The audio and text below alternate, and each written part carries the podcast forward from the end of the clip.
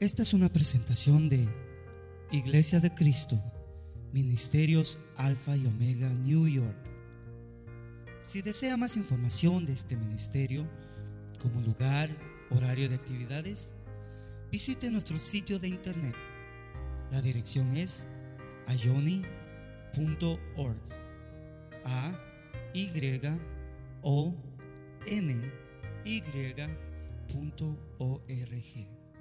Allí encontrará diferentes recursos y enlaces a nuestras plataformas sociales que deseamos sean de bendición para su vida.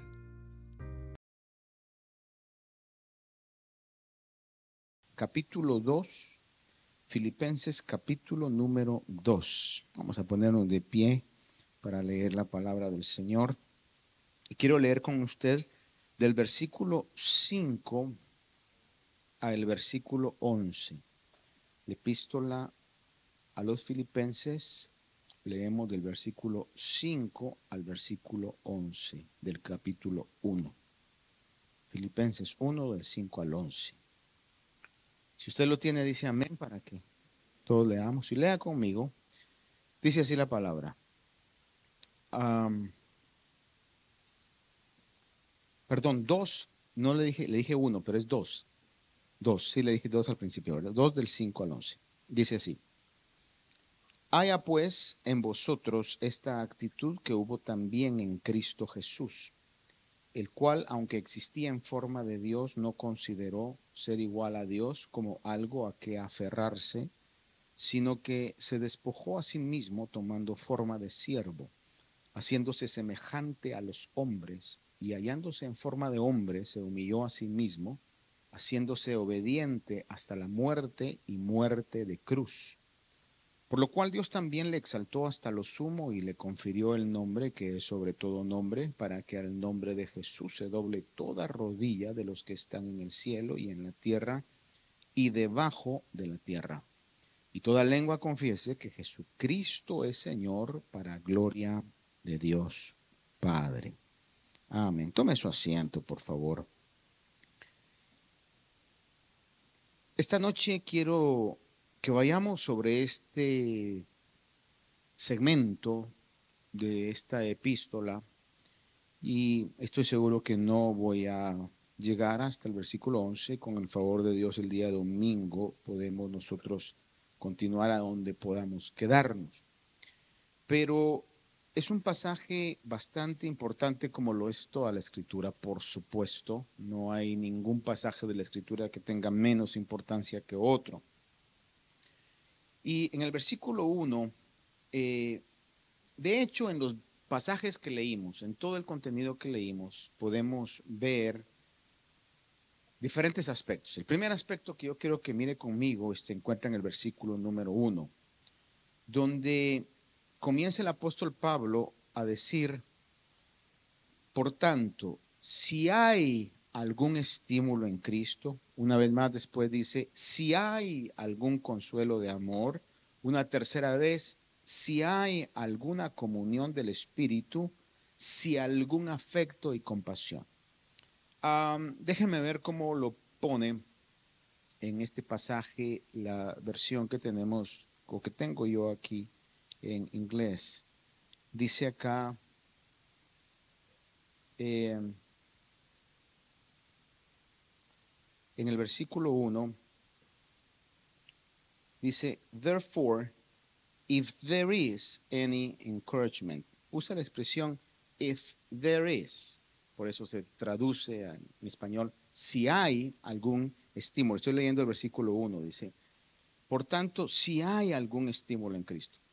Ahora, esto es lo que nosotros podemos o lingüísticamente se conoce como una pregunta retórica.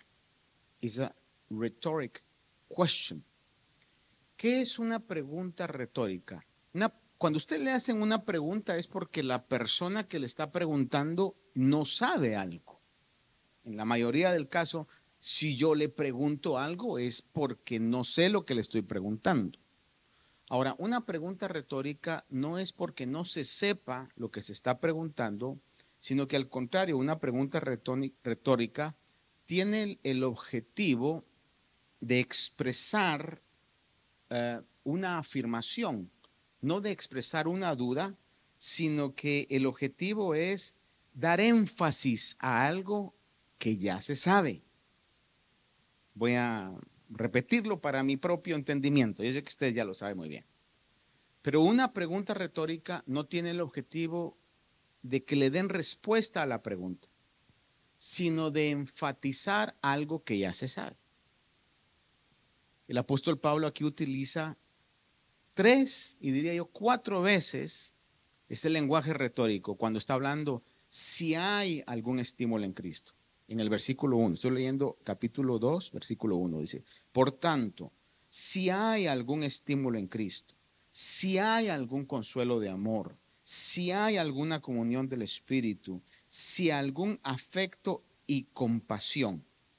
Ahora, note esto, que está diciendo esto, este énfasis, está enfatizando esto, pero no dice nada más, por tanto, si hay algún estímulo, por tanto, si hay algún consuelo de amor, sino dice, si hay algún estímulo en Cristo. Si hay algún consuelo de amor, obviamente está hablando sobre la base de en Cristo. En otras palabras, el centro de ese énfasis que Pablo está haciendo se encuentra en la persona de Cristo. Lo que Pablo está diciendo es, ustedes saben muy bien que hay un consuelo en Cristo. Ustedes saben muy bien que hay un estímulo en Cristo. Ustedes saben muy bien que eso está en Cristo, pero lo está usando en esta pregunta o en este lenguaje retórico. Y lo primero que eh, dice es, si hay algún estímulo, la palabra estímulo es sinónimo de ánimo. Cuando usted estimula a una persona, en algún momento quizás usted estimuló a sus hijos a que hicieran la tarea, a que estudiaran, a que se portaran bien, etcétera, a que comieran lo que se le puso enfrente, yo no sé, pero en algún momento usted lo estaba animando. Otras veces tuvo que regañarlos, ¿verdad? Pero imagino que primero usted los animaba. O nosotros en algún momento necesitamos también que nos animaran. Eso es lo que la palabra estímulo o nos estimularan. Algunas veces se utilizaban eh, como estímulos eh, recompensas. ¿A cuántos en alguna oportunidad los estimuló una recompensa? Es obvio, ¿verdad? Si, y todavía quizás usted lo aplicó a su familia. Si se porta bien, entonces lo voy a llevar a comerse un helado, etcétera, ¿verdad? Esos estímulos, esos ánimos, los utilizamos y estamos muy bien identificados con eso. Recuérdese, la clave que Pablo utiliza es si hay, retóricamente, está enfatizando, si hay algún estímulo en Cristo. En otras palabras, nadie puede negar que hay ánimo en Cristo. ¿O habrá alguno aquí que pueda negar? No, a mí el Señor nunca me ha estimulado, nunca me ha animado. Él es el que nos levanta, Él es el que nos sostiene, es el que nos impulsa. Es lo que Pablo está diciendo. Si hay algún estímulo, algún ánimo en Cristo, el pasaje para mí que le da al centro de, esa, de ese pensamiento es Filipenses 4:13, que todos lo sabemos, ¿no? Filipenses 4:13, a ver, los que lo sepan, repítanlo. Todo lo puedo, y mire la unión, todo lo puedo en Cristo. Por eso ve usted, Pablo habla, dice, si hay algún estímulo en Cristo. Y luego en Filipenses 4:13 dice, todo lo puedo en Cristo, haciendo una perfecta unión, una sinergia divina del pensamiento y del mensaje perfecto de la palabra de Dios. Cuando Pablo habla en Gálatas, dice que su vida está escondida con Cristo en Dios, él está hablando que lo que puede lograr hacer, lo quiere lograr hacer ahora en Cristo, no en su propio poder o en su propia habilidad. El apóstol Pablo reconoció muy bien las palabras que Jesús dijo en Juan 15, cuando dice, sin, sin mí o separados de mí, nada podéis hacer. Es decir, nada que tenga una consecuencia o una repercusión eterna. Aquí podemos hacer muchas cosas, pero en el momento que demos el último aliento, todo lo que usted y yo hicimos aquí, aquí se queda. Aunque usted crea que se va a llevar algo, no se va a llevar nada, ni yo tampoco. Nadie nos vamos a llevar nada. Alguien lo puso de esta manera. Nunca he visto un, una carroza fúnebre, lo que le llaman aquí como un hearse. Nunca ha visto usted una carroza fúnebre jalando un U-Haul truck. ¿Qué se llevan los muertos o qué nos vamos a llevar cuando este cuerpo terrenal muera? Ni la ropa que le gustaba. Le van a poner la que les antoje. Es una realidad. Pero lo que hagamos para el reino de Dios en Cristo, las obras que hagamos en Cristo, la Biblia nos declara que nos seguirán a la eternidad. Y dígame usted si eso no es un estímulo. Porque si eso no nos estimula, si no le estimula eso, yo no puedo estimularlo a usted, pues. Pero si eso no nos es una realidad, eh, estimularnos a las recompensas eternas que tendremos. Segunda Corintios 12, 9, le leo, y quizás voy a ir rápido en los pasajes porque tengo bastantes acá, pero no quiero que, nos eh, desviemos del pensamiento. Aquí estamos hablando de que si hay, eh, estamos hablando del estímulo que hay en Cristo. Segunda Corintios 12, 9 dice, el apóstol Pablo, Él me ha dicho, te basta mi gracia, pues mi poder se perfecciona en la debilidad. Vea usted que aún cuando estamos humanamente débiles, se cumple y seguirá cumpliendo Filipenses 4:13. Todo lo podemos en Cristo que nos fortalece. Porque no depende de nuestra fuerza humana, sino depende de Él, lo que Él puede hacer con aquellos que corremos a Él en nuestra necesidad. ¿Cuándo se recuerdan de la predicación del domingo? A ver, levanten la mano para que la repitan. Ninguno, ¿verdad? Ni Marlon, que no vino hoy, ¿verdad? Pero yo sí me recuerdo, yo me recuerdo. Marlon hablaba acerca de aquella mujer que cuando se vio en gran necesidad, ¿a quién corrió? Hablaba también de aquella mujer que perdió a su hijo y cuando perdió a su hijo, corrió a Dios a través del profeta que le había dado la bendición. Es decir, en los momentos de mayor debilidad de nuestra vida, tenemos el estímulo que podemos correr a la fuente de nuestra fuerza y de nuestro poder. Si estamos en eso? ¿Cuántos lo han experimentado en alguna oportunidad? Cuando usted está, hermano, abajo y de repente comienza a leer la Biblia, se mete en un momento de oración, quizás una alabanza, qué sé yo de qué manera el Señor en algún momento nos ha levantado, nos ha eh, hecho partícipes de esta verdad. Efesios 3:16 dice, el apóstol Pablo, que oraba por los efesios, por la iglesia de Éfeso, dice, mi oración es que os conceda, hablando de Dios, que Dios les conceda, conforme a las riquezas de su gloria, ser fortalecidos con poder por su espíritu en el hombre interior. Esa era la oración de Pablo. Y si algo yo he aprendido y em, le comento esto porque pues es lo que hacemos con mi esposa cuando tenemos el tiempo para poder orar por la congregación. En las diferentes situaciones que puedan pasar, yo le digo al Señor, fortalece la fe de tu pueblo. No te pido que lo saques, no te pido que hagas esto porque yo ignoro tus planes, ignoro tus propósitos, pero lo que te pido es que su fe no falle que mantengan esa fe, que sean fortalecidos en su ser espiritual, para que no importando cuál sea la situación que nos toque pasar, podamos salir victoriosos. Y se cumpla la palabra que dice que Dios nos lleva siempre en triunfo. En Corintios el apóstol Pablo habla de eso, dice, Dios que nos lleva siempre en triunfo. Cuando nuestro espíritu está fortalecido, hermano, podemos nosotros percibirlo aún en nuestro cuerpo, podemos recibirlo aún en nuestro estado de ánimo.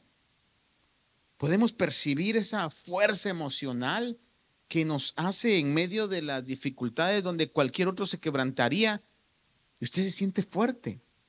A veces situaciones inexplicables humanamente hablando, pero usted se siente confiado, fortalecido.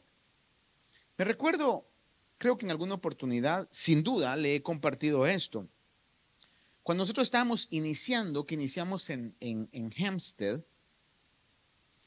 y el tercer lugar que tuvimos que rentar, eh, me recuerdo de que el pastor, que era el que nos había rentado ese, un salón de usos múltiples donde nos reuníamos, le delegó el ministerio a su hijo por X eh, motivos.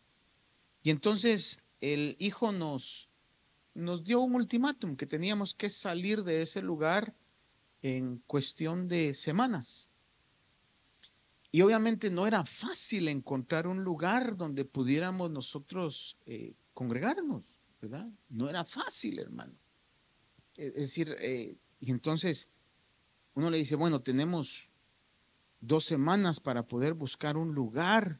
Y, y, ahora, ¿cómo hacemos? Y me recuerdo que estábamos, nos había visitado una persona y cuando salimos con mi esposa de esa reunión, eh, dijo, ¿y qué pasó, verdad? Y, y le contamos y ellas estaban, pues, normalmente preocupadas, ¿no?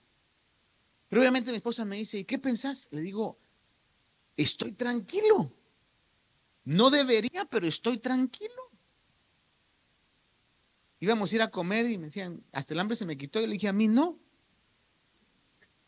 Estoy, pero fue algo, algo sobrenatural. O sea, yo no, yo no reacciono así normalmente. Pero en esa oportunidad no me olvidaba porque yo estaba súper tranquilo, hermano. Le dije, algo va a pasar. Esta obra es de él. Y bueno, de ahí Dios nos proveyó comprar el templo de Freeport. Pero ¿qué es lo que fortalece el espíritu? Es, es, Dios.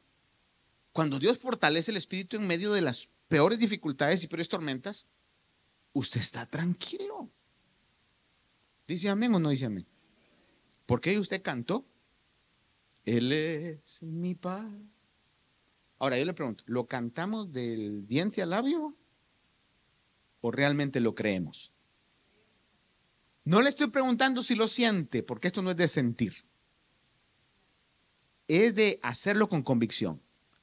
Porque cuando vengan las situaciones difíciles, cuando vengan las tempestades, que no es si van a venir, sino que van a venir. Óigame, no es que si le van a venir, seguro que le van a venir. No es que yo le esté echando palabras de maldición, le van a... No, no, no, van a venir situaciones difíciles. Es, el hecho de ser cristiano no nos pone en una burbuja donde nunca nos vamos a enfermar, donde nunca van a haber problemas que afectan a toda la humanidad. O dígame usted, cuando hace calor, en su casa no hace calor. Cuando pasa el huracán, en su casa no bota ramas. Eh, hermano, algunas veces experimentamos momentos de, de alivio y hasta cierto punto quizás providenciales de Dios. Pero de una u otra manera sufrimos las consecuencias de este mundo que está bajo maldición. Pero en medio de eso nuestra actitud es lo que va a marcar la diferencia. Mientras el mundo está tribulado, si su espíritu y mi espíritu está fortalecido, usted dice, Cristo es mi paz. Echo toda mi ansiedad sobre Él, porque Él cuidará de mí. ¿Cuántos decimos amén a eso? Entonces yo le pregunto lo que Pablo le decía a los filipenses. Si hay algún estímulo en Cristo, ¿qué le estoy diciendo? Hermanos, ustedes saben muy bien, todos los que estamos aquí esta noche, que hay un estímulo en Cristo, que hay un ánimo en Cristo. Él es el que nos consuela, Él es el que nos levanta, es el que nos da la fuerza a nuestro espíritu para que, como dice Filipenses, todo lo podamos en Cristo que nos fortalece. Lo segundo que el apóstol Pablo habla en el versículo 1 del capítulo 2 dice, si hay algún estímulo en Cristo, si hay algún consuelo de amor, el pasaje más claro que lo dice y eh, it breaks it down, este, esta, este, este pasaje lo, lo disecta, lo corta, es 2 Corintios capítulo 1, del verso 3 y 4. El apóstol Pablo habla, dice, bendito sea el Dios y Padre de nuestro Señor Jesucristo, Padre de misericordias y Dios de toda consolación, el cual nos consuela en toda tribulación nuestra. Escuche esto, el cual nos consuela en toda tribulación nuestra, para que nosotros podamos consolar a los que están en cualquier aflicción con el consuelo con que nosotros mismos somos consolados por Dios. Ahora déjeme decirle algo que considero muy importante. Posiblemente en la mente de alguien está, ay, pero a mí han habido tribulaciones en las que no he sentido el consuelo de Dios. Te pregunto, ¿lo ha buscado? Porque si no lo ha buscado o no lo he buscado, sino que he corrido a otras fuentes que yo creo que me van a consolar, no es culpa de Dios, es culpa suya y es culpa mía. Voy a repetir esto. Si alguien hoy dice, ninguno de los que están aquí son los que van a ver el programa de televisión o están viendo por el internet. Si usted dice, han habido situaciones donde yo no he sentido el consuelo de Dios. Le puedo asegurar que en la mayoría, si no en la totalidad de esas ocasiones, no es porque Dios no haya podido y no haya querido consolarlo, es porque usted se ha olvidado de buscar el consuelo en Dios y ha corrido a buscar el consuelo en otras personas, instituciones o cualquier otro tipo de salida humana que usted haya creído que le va a solucionar el problema. Pero cuando nosotros corremos a Dios, siempre va a venir la respuesta a nuestra petición. Usted me dirá, pero pastor, Dios no responde todas las peticiones. Le voy a decir que no responde favorablemente a todas. Pero cuando Él calla, le está respondiendo. Le está diciendo, no es mi voluntad. Estás pidiendo mal. Hermano, si corremos al Señor, el Señor siempre va a enviar una respuesta. Pero cuando no corremos a Dios, hermano, o corremos a Él con motivos equivocados, ¿verdad? Señor, líbrame de esto. Y, y, el Señor dice, no es necesario. Entonces Dios va a quedar callado, va a quedar como sin responder, pero con ese silencio le está respondiendo. Es necesario que pases esa situación. Dice la palabra aquí que nos consuela, porque si no se está negando la palabra de Dios. Y si algo yo con todo mi corazón creo es que la palabra de Dios, interpretada correctamente, no se va a negar ni se va a contradecir. Y aquí si usted mira conmigo, dice, el cual nos consuela en toda tribulación nuestra. Entonces, ¿habrá algún problema donde Dios no nos consuele? Como que lo miro así como que no. ¿Habrá alguna situación en donde Dios no nos consuele? Si aquí la Biblia dice, en toda tribulación. Entonces usted y yo tenemos la ventaja de que en cualquier situación podemos correr al Señor y va a venir ese consuelo de Dios. Y dice la Biblia que eso Dios lo hace con el objetivo que nosotros podamos consolar a los que están en cualquier aflicción con el consuelo que nosotros mismos somos consolados por Dios. Y eso creo que todos lo podemos comprender y asimilar de una manera fácil. Dios quiere manifestar su consuelo para que nosotros también podamos ser instrumentos que lleven consuelo a otras personas u otras situaciones. Por eso van a ver, quizás a usted no le va a gustar lo que le voy a decir, y está libre de poder recibirlo, poder rechazarlo, pero tengo que decírselo. Por eso es necesario que en su vida hayan problemas. Por eso es necesario que pase algunas enfermedades. Por supuesto, no todos. Y no todo el tiempo. Dios no da cargas que mayores que las que podamos soportar. Pero van a haber situaciones difíciles que son necesarias que nosotros enfrentemos. Porque ¿cómo va a poder consolar usted a alguien si no se identifica con lo que esa persona está pasando?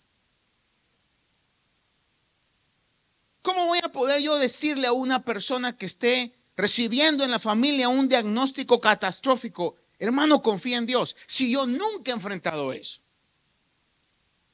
Imposible. ¿Cómo voy a tener empatía? ¿Cómo voy a poder identificarme con lo que puede estar pasando en esa persona en ese momento? Si nunca he experimentado nada igual. Por eso, mira hermano, alguien que esté, voy, a decir esto, alguien que esté recién casado, que le vaya a pedir consejo a otro recién casado es lo más tonto que puede haber. Es lo más tonto que puede haber. ¿Por qué razón? Porque el otro está comenzando otra vez, experimentando lo que es una vida compartida. O alguien, por ejemplo, que quiera comenzar una empresa, un negocio, que le vaya a pedir consejo a alguien que ha fracasado todo el tiempo en eso. ¿Cómo? Se le va a pedir consejo a alguien que tiene experiencia en esa situación. Y quizás el que ha fracasado todo el tiempo sería hasta cierto punto pedirle consejo para no hacer lo que le diga, pues. Decirle, si me está diciendo que haga esto y está fracasando, entonces yo voy a hacerlo otra cosa, porque esto lo lleva al fracaso a uno. Pero en el sentido más práctico de la situación es, Dios nos permite pasar situaciones difíciles porque es necesario para que tengamos la capacidad de poder dar un consejo correcto o poder dar una opinión. Quizás no vaya a ser al punto de un consejo, pero una opinión que tenga peso en ese sentido. Alguien que ha pasado una situación difíciles o ha pasado situaciones difíciles y se encuentra otra persona que está en lo mismo, con esa solvencia, puede decirle, mire, yo entiendo lo que está pasando ahorita. Pero si yo jamás lo he pasado, ¿cómo voy a decir yo entiendo? Mire, hay situaciones que yo he aprendido ya con los años que he vivido que yo he dicho, mire hermano o hermana o persona, la verdad es que solo puedo imaginarme lo que puede estar pasando.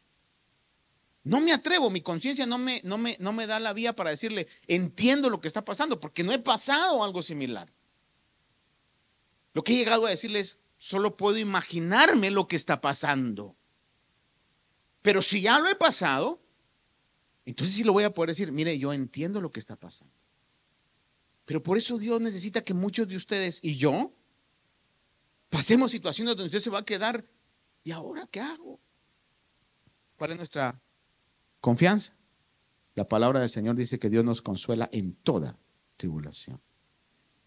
Por eso Pablo dice, si hay algún estímulo, si hay algún consuelo de amor, dice, si hay alguna comunión en el Espíritu o una comunión del Espíritu. Y si usted mira el pasaje en Filipenses 2.1, esa comunión del Espíritu está con E mayúscula.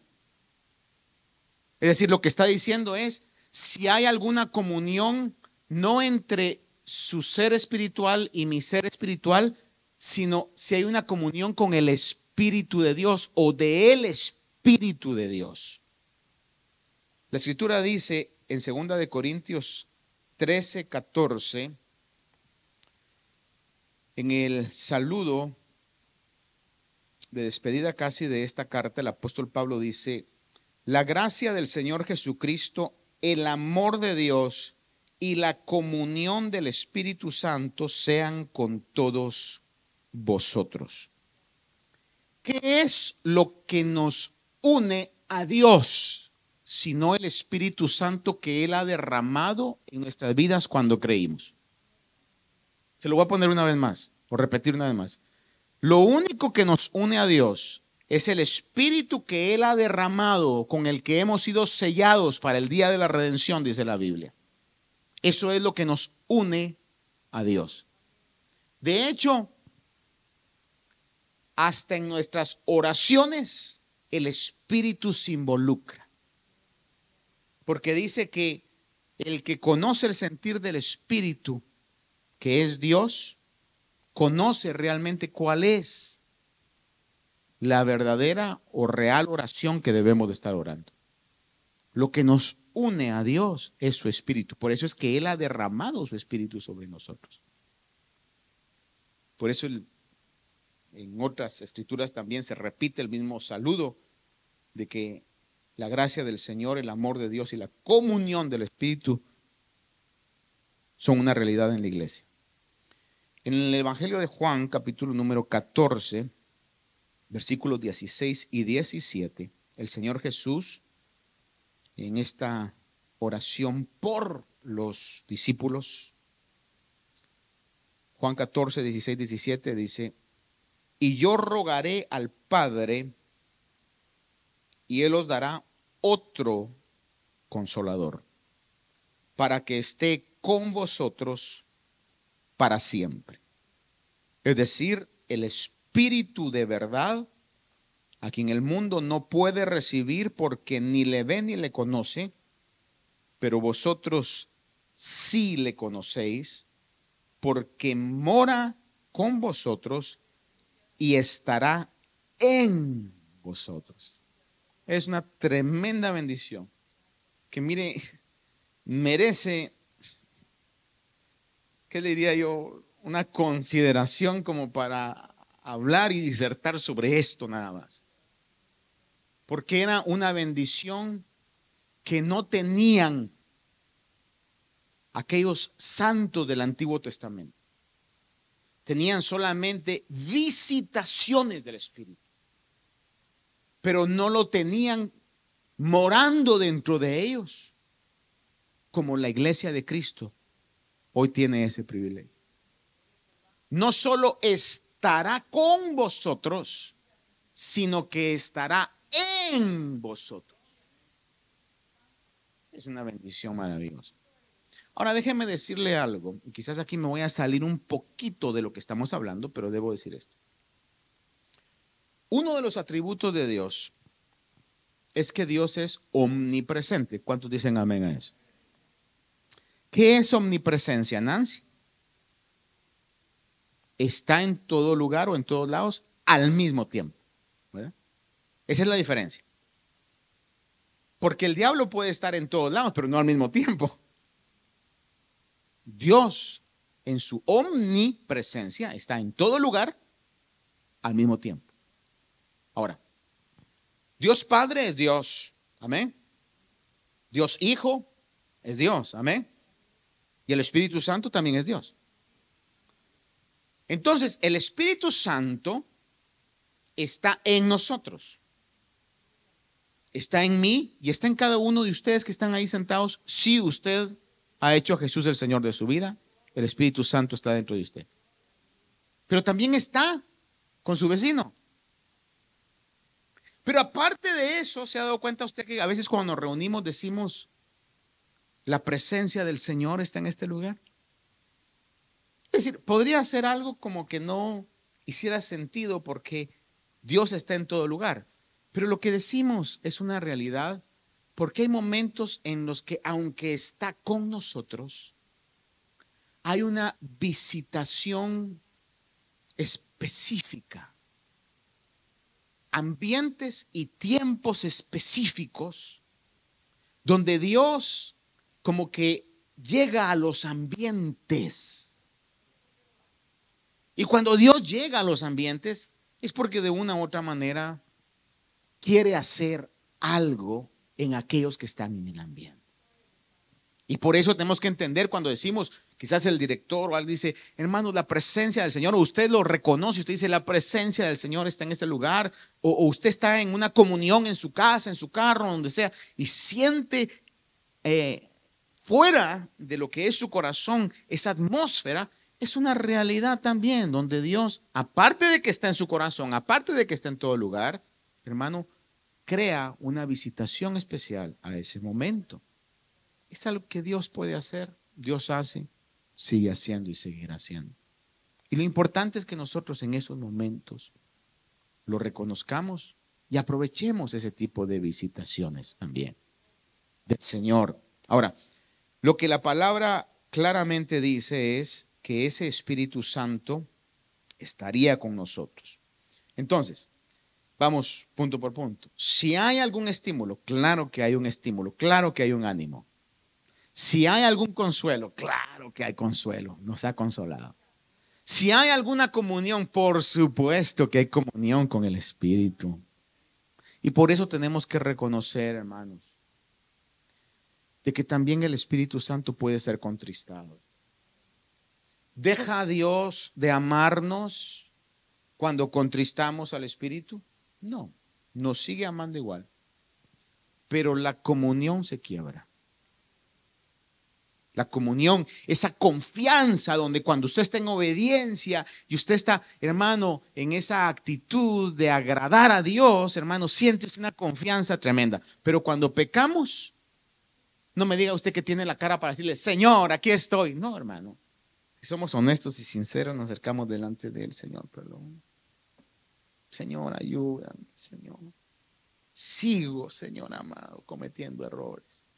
Te fallo de una manera, te fallo de otra, ya no de esta, pero ahora de esta. Señor, ayúdame. ¿Qué es lo que pasa? La comunión se pierde. Es como usted en su familia, hermano. Eso lo experimentamos diariamente nosotros. Cuando hay una armonía, hermano, y se está haciendo todo bien, hermano, es un ambiente saludable, bonito. Pero haga de cuenta en una situación sencilla. Haga de cuenta que usted le dijo como padre a sus hijos. Mañana cuando venga, por favor, ese cuarto no lo quiero ver desordenado y la basura, por favor, la quiero ver afuera. Ay, ya no me digas mamá, ya no me digas papá, ya lo sé. Llega usted cansado, llega usted estresado y uno, no solo el cuarto, la sala está patas arriba hecho un desorden. Dos, la basura no la han sacado. Dígame usted si ese ambiente no se va a poner tenso. Y la peor tontera que uno puede hacer cuando comete un error es venir y decir, pero ¿por qué se enoja? Tiene toda la razón pero no te enojes. No, hermano. Es, decir, con mucha razón. Y es lo que sucede, que la comunión se rompe. Pecamos delante de Dios y entonces el espíritu se contrista y la comunión esa que Dios quiere que tengamos con Él constantemente, se quiebra. ¿Qué tenemos que hacer? Restaurarla llegar delante de Dios y decirle, Señor, arrepentido vengo delante de ti. Y recuerde usted que el arrepentimiento no tiene condiciones. No puedo venir delante de Dios, Señor, ¿por qué te enojas? Tiene toda la razón. Pues, en este caso.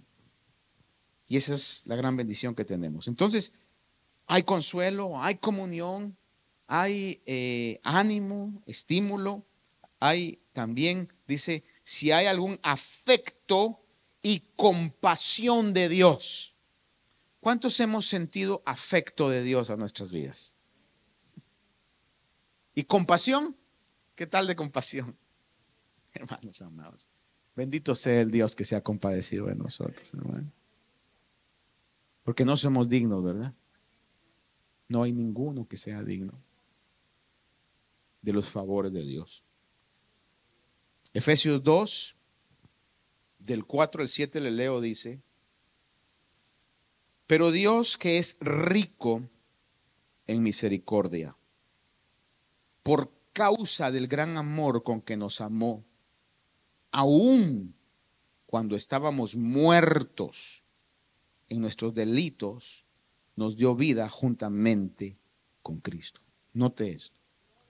Cuando nos amó el Señor ¿Y cuánto qué bueno podemos sacarle a un muerto?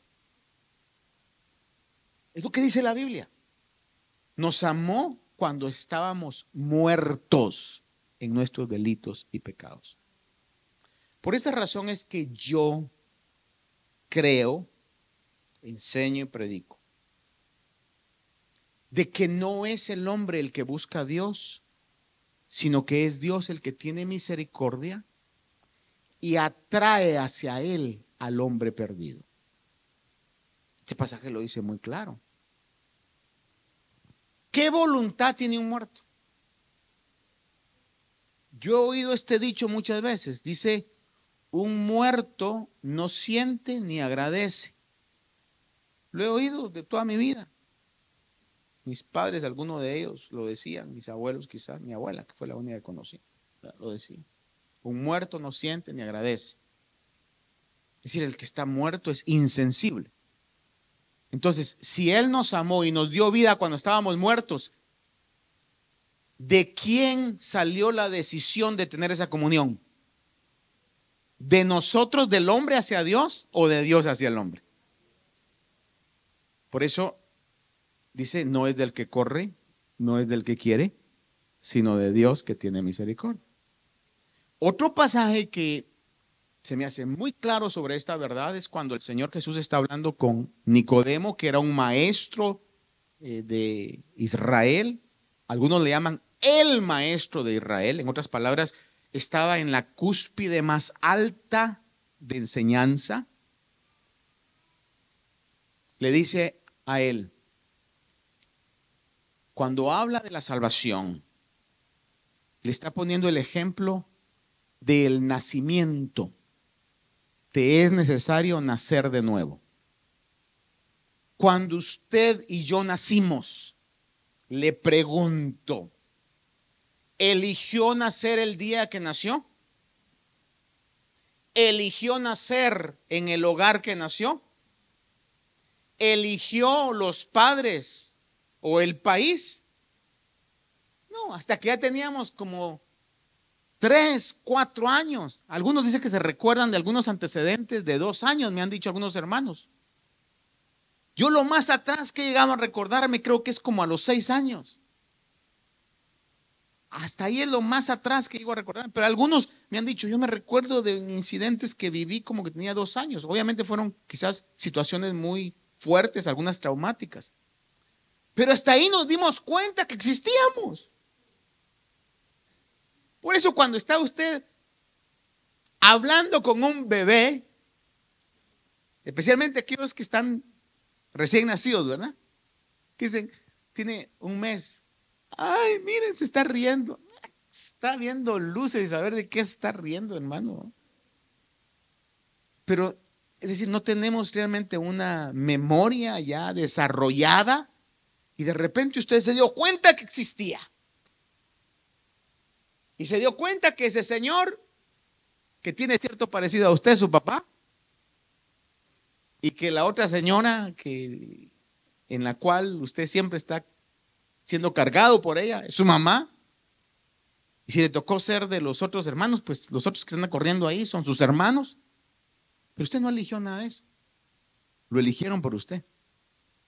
Y cuando el Señor dice que el que no naciera de, de nuevo no puede entrar al reino de Dios, está hablando de un acto que no dependió de ninguno de nosotros, dependió de Dios. Por eso, una vez más le recalco, y no me voy a cansar de recalcar esto, si usted ama al Señor, si usted ama a Dios, si usted ama a Jesús, si usted cree que Jesús fue más que un maestro, sino que murió, resucitó y va a volver, si tiene esa fe dentro de su corazón, siéntase afortunado, dichoso, porque Él puso su amor en usted y tuvo compasión de usted. Y dice la palabra que en su gran riqueza de misericordia, dice que con el gran amor con que nos amó, aun cuando estábamos muertos en nuestros delitos, nos dio vida juntamente con Cristo por gracia habéis sido salvados. Y con Él nos resucitó y con Él nos sentó en los lugares celestiales en Cristo Jesús, a fin de poder mostrar en los siglos venideros, escucha esa frase, los siglos venideros. ¿Qué nos está diciendo esta expresión? que esta vida no es todo. There is life after this. Dice, en los siglos, que dijera ahí los años venideros, pondríamos en duda. Pero está diciendo los siglos venideros, para mostrar en los siglos venideros las sobreabundantes riquezas de su gracia por su bondad para con nosotros en Cristo Jesús. Se me fue el tiempo en un versículo. ¿Habrá algún estímulo en Cristo? Ahora, bajo esta consideración, lea juntamente conmigo, oramos y nos vamos. Filipenses 2, 1. Bajo esta meditación que estamos teniendo, lea usted Filipenses 2, 1. Las preguntas retóricas del apóstol Pablo. Por tanto, si hay algún estímulo en Cristo, si hay algún consuelo de amor, si hay alguna comunión del Espíritu, si algún afecto y compasión. Y dejemos la introducción para el día domingo. Haced completo mi gozo, siendo del mismo sentir, conservando el mismo amor, unidos en un mismo espíritu, dedicados a un mismo propósito. Amén. Padre, esta noche que tú encuentres en cada vida y cada corazón de los que estamos hoy aquí, de aquellos que están viendo a través de los medios, una actitud de agradecimiento por tu compañía. Esperamos que esta meditación haya bendecido su vida. Si desea más información de este ministerio, como lugar, horario de actividades, visite nuestro sitio de internet. La dirección es ayoni.org. A Y O N Y.org.